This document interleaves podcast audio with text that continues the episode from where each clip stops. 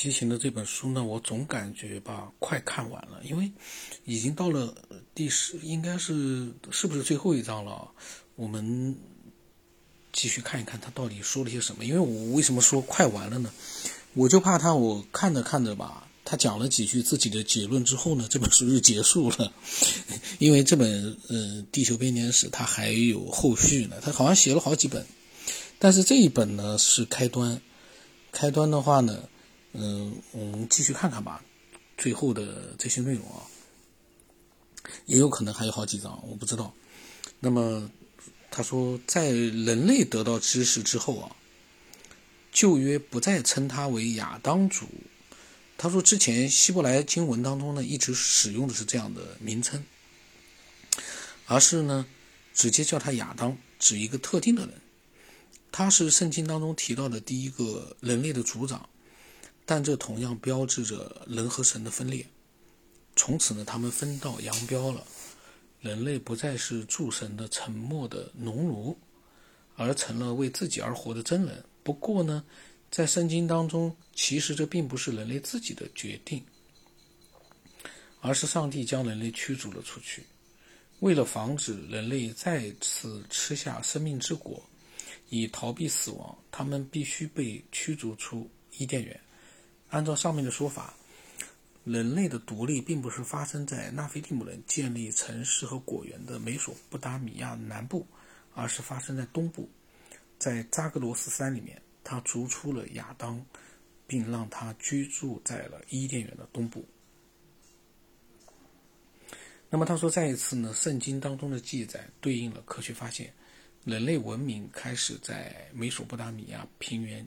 接壤的山体上，我这个声音可能有点怪啊，是因为我那个舌尖，呃，被咬破了一块，然后这两天快好，但是还没好，所以说话的时候我我会有的时候不不自然的会躲避那个受伤的地方，比因为比较疼嘛，所以声音呢有点有点怪啊。那他说。人类文明开始在美索不达米亚平原接壤的山地上，但是很遗憾的是，圣经中对人类在地球上建立第一个文明的记载太过简短。从诸神的住所中被驱逐了出来，被定为凡人，但同时却拥有了生育能力。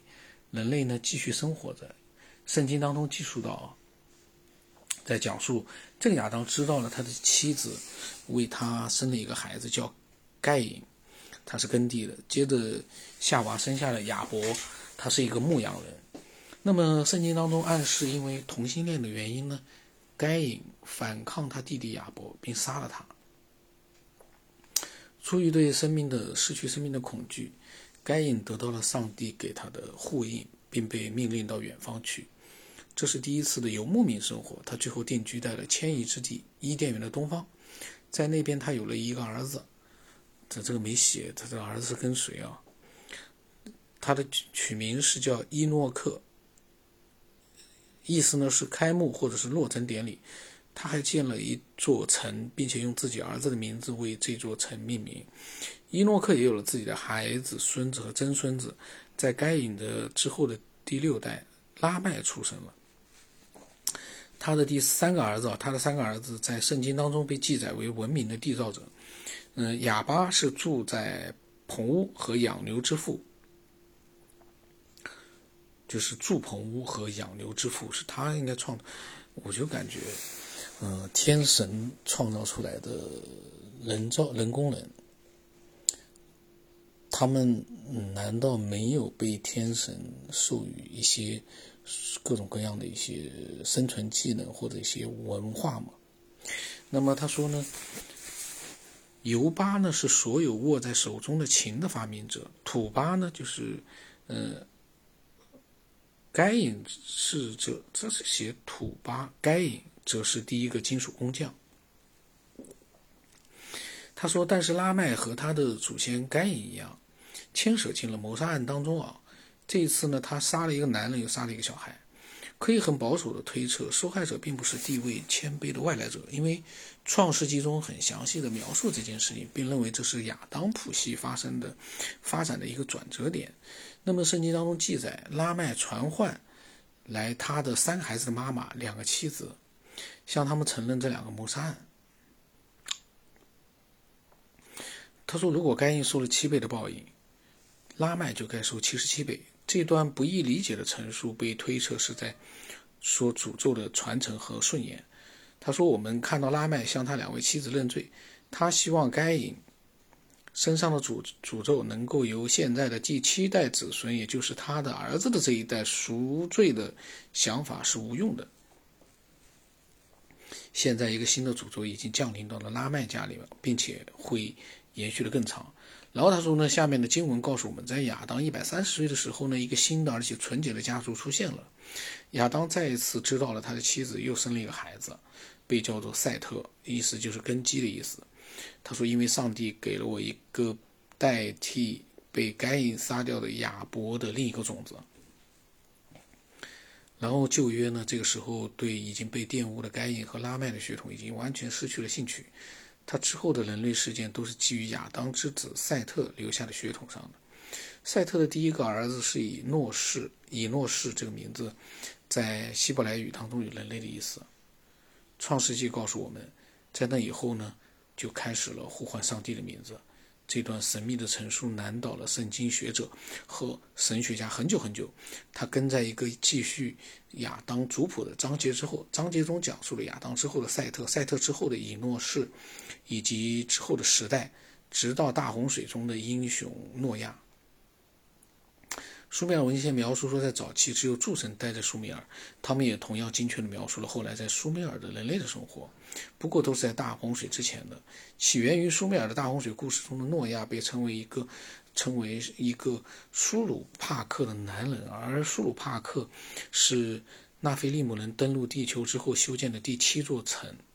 我这里又有一个疑问了，他所说的城应该是一个非常，如果是高等文明做的城，应该是有很多现代设施的。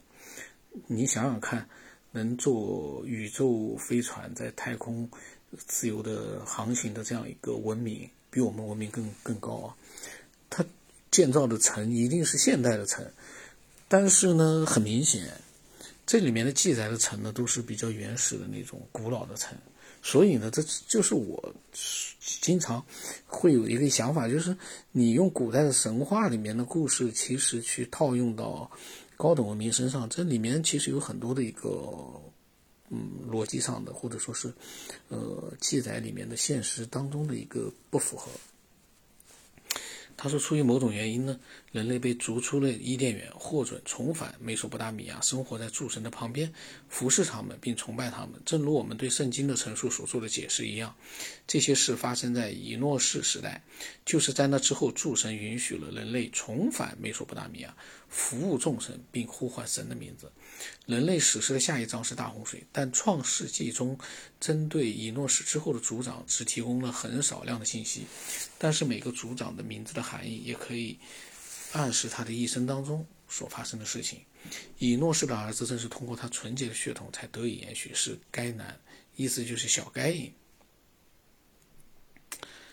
一些学者认为这个名字的意思是金属工匠。该男的儿子是马勒列。意思是神的赞颂者，在他之后呢是雅列，意思是他他是降下来的。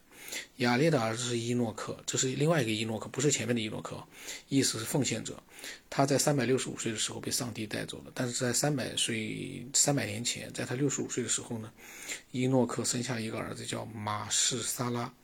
许多学者都同意，呃，杰弗里斯在古希来。古希伯来人民他的他们的意义和史学价值这本书里面的观点啊，就是将马士沙拉翻译为飞弹之人。马士沙拉的儿子名字是拉麦，就是另一个拉麦，意思是谦卑者。他这里面名字都是经常会重复，但又是不同的人。他说之后拉麦生了诺亚，就是那个诺亚啊，诺亚方舟诺亚。意思就是休息环节，并且说呢，让这个人来帮我们操心这个工作，并从我们手中接过承受这被上帝诅咒过的大地。诺亚出生的时候，人类似乎正遭受着严重的剥削，繁重的工作和艰辛无处不在，因为养育他们的大地是被诅咒的。这个阶段不可避免地迎来了大洪水，一次清扫地球表面的重大事件，而这不仅是针对人类，还针对所有的飞禽走兽。